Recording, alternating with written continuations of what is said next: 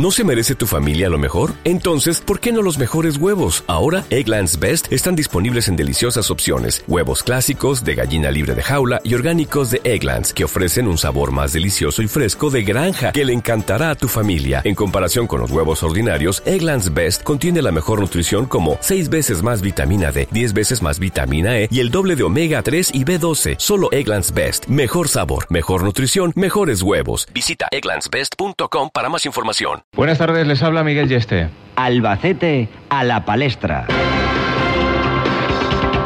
Noticias en Copia Albacete de un jueves 13 de enero de 2011. En titulares, junto a Mari Carmen Benítez y Ana Gómez. Rosario Gualda no se presentará como candidata a la alcaldía por Izquierda Unida. Albacete será pionera en la instalación de puntos de carga para vehículos eléctricos. El Partido Popular recurre a los presupuestos de 2010. El 21 de enero, día de Albacete en Fitur. La Junta mantendrá durante 2011 su aportación en el programa de turismo para mayores. Presentados los carteles ganadores del próximo carnaval y también de la Feria 2011. Los recortes y los incumplimientos caracterizaron la gestión cultural del gobierno regional en 2011. Antonio Sánchez también nos contará el deporte pegado a las 2 de la tarde, pero ahora es la información meteorológica la que toma protagonismo. Vamos con la colchonería a dormir de la calle Octavio Cuartero, ocho especialistas en descanso y la Agencia Estatal de Meteorología. Saludos. Saludos. Se mantiene el cielo despejado, buen tiempo en Albacete estos días también, con nieblas, eso sí, todavía presentes en algún punto. Las temperaturas son hoy ligeramente más altas, con 15 de máxima en Albacete, 14 en Villarrobledo, 16 en Casas Ibáñez, Chinchilla y Alcaraz, 17 en Almansa y en Monte Alegre y 18 grados en Ellín. El viento sigue, sigue hoy soplando variable y flojo. Mañana va a mantenerse esa tónica, cielos despejados, brumas y nieblas matinales en La Mancha, las temperaturas sin cambios y el viento variable y flojo con tendencia a soplar de poniente durante el día. Fue una información de Colchonería a Dormir. Octavio Cuartero 8. Especialistas en descanso. 14 grados en estos momentos, 1 y 51 minutos. Albacete a la palestra. Cope.es. Servicios informativos. Noticia de apertura, noticia de electrodomésticos Milar. Rosario Gualda no se va a presentar como candidata a la alcaldía de Albacete por Izquierda Unida. Una decisión que comunicó al Consejo Político y Social, precisamente reunido ayer, no para decidir quién será el candidato, sino para establecer el proceso de esa elección. Tras diez años en el Ayuntamiento, Gualda emocionada, ha agradecido la colaboración de los que la han acompañado en este camino, especialmente a Daniel Martínez. Así ha anunciado una decisión que consideraba un secreto a voces. Mi decisión de no aspirar a ser candidata a la alcaldía por Izquierda Unida en las próximas municipales. Este verano, cuando sucedieron pues esos episodios lamentables en Izquierda Unida de Albacete, os comentaba, "Mm, tengo la decisión tomada desde hace mucho tiempo, pero cuando se solucione este problema, la haré pública. Yo creo que con este mandato pues termino un ciclo personal. A partir de ahora se buscará un candidato por consenso y si no fuera posible, han dicho, se celebrará un proceso de primarias. De una forma u otra, el nombre se hará público el 30 de enero. Charo Gualda queda a disposición del partido para cualquier cosa menos, ha dicho ella, para la candidatura a la alcaldía, ratificándose en su decisión. Mirar con el tiempo mm, aprendemos a o yo por lo menos he aprendido a no juzgar alegremente a los demás. Y entonces, bueno, pues ya no juzgo si la gente que se dedica toda la vida a la, a la política pues es mejor o es peor.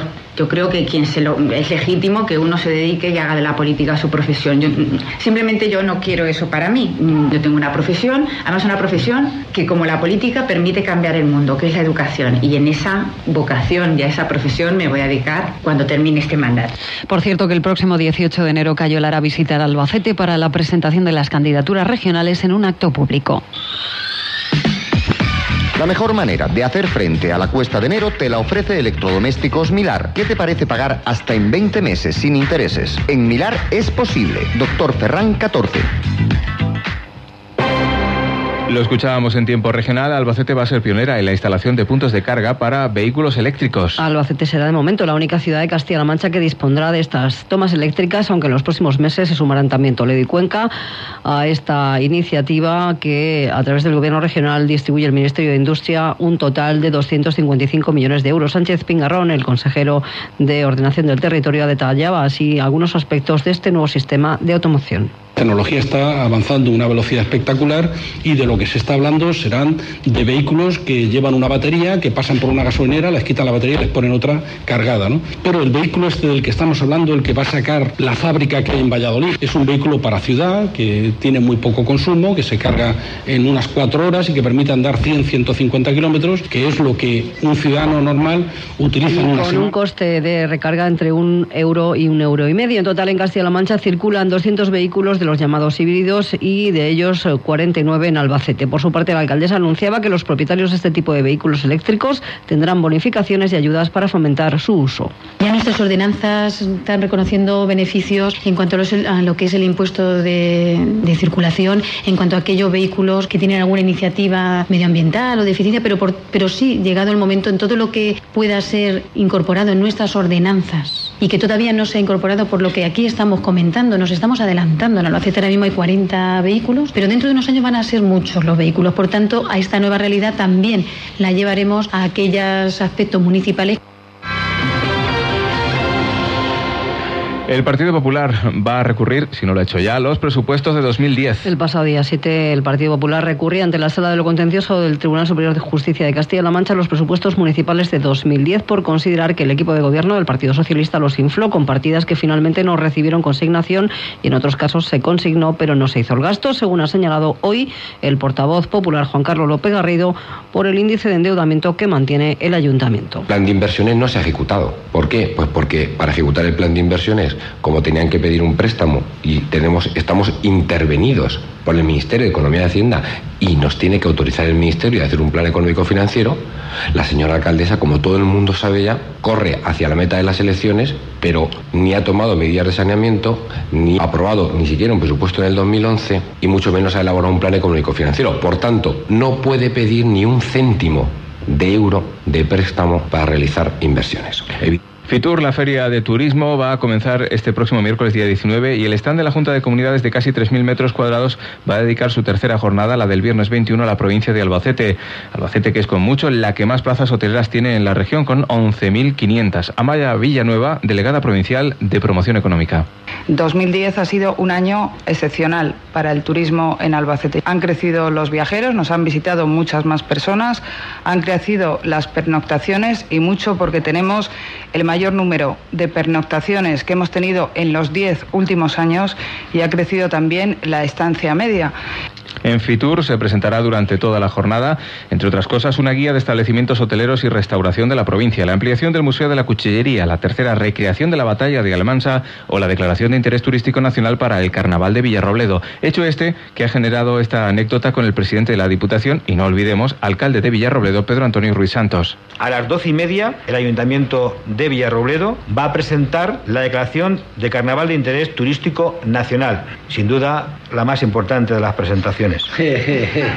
A la una, no se rían, a la una... La Junta va a mantener durante 2011 su aportación en el programa de turismo para mayores, cerrado el plazo de solicitud para los diferentes viajes que se organizan en la provincia. Se espera llegar a los casi 12.000 usuarios de 2010. Los viajes seguirán siendo de seis días de duración y seguirán también costando entre 100 y 130 euros. Presentan como única novedad que aquellas pensionistas con discapacitados a su cargo con una minusvalía superior al 45 también pueden incorporar a estos al viaje. Por otra parte, la delegada ha ofrecido los datos que a día de hoy ofrece la nueva ley antitabaco en cuanto a denuncias y consultas. En total, cuatro quejas y once consultas, cifra muy baja en principio, incluso más baja de lo que esperaba la propia Angelines Martínez. Albacete a la palestra. Servicios informativos. Y ya tenemos carteles para el próximo carnaval y para la Feria 2011. De hecho, la alcaldesa Carmen Olivera ha sido en presencia de los medios de comunicación la encargada de comunicar a los ganadores el fallo del jurado. Antes hacía públicos sus nombres. El ganador del concurso de cartel del carnaval 2011 ha sido don Antonio Espartal Cano, que es de Albacete. Se han presentado 23 proyectos. En cuanto al concurso ganador de la Feria 2011, pues ha coincidido, ha sido el ganador del cartel de hace dos años, don Roberto Campos Rosa, que también es de Albacete y que eh, lo titula Algo se cuece en la feria. Los recortes y los incumplimientos caracterizaron la gestión cultural del gobierno regional en 2011. Así lo ha puesto hoy de manifiesto la diputada del Partido Popular Inmaculada López en su balance del área de cultura del gobierno regional. López señalaba que el gobierno no ha ingresado el pago a los ayuntamientos que se suman a la red de teatros o las propias compañías, pero tampoco ha hecho la tarea de cumplir promesas como la apertura del quinto parque arqueológico, el Tolmo de Minateda, ni el sexto en el yacimiento Olivisosa en Lezuza, compromisos contraídos por el propio presidente Barreda. Y brevemente la información deportiva. Antonio Sánchez. En contra de lo que se había publicado en Portugal y dicho manifestado por fuentes del propio Albacete Balompié, delantero de Osasuna, Dadi se encuentra desde anoche en Albacete con la intención de fichar por el club albaceteño. Para que esto ocurra, primero tendrá que rescindir el contrato con el Bucaspor turco que se ha desligado de él de manera unilateral al no estar al día en el cobro. Hasta aquí las noticias de Albacete, ahora continúa la palestra.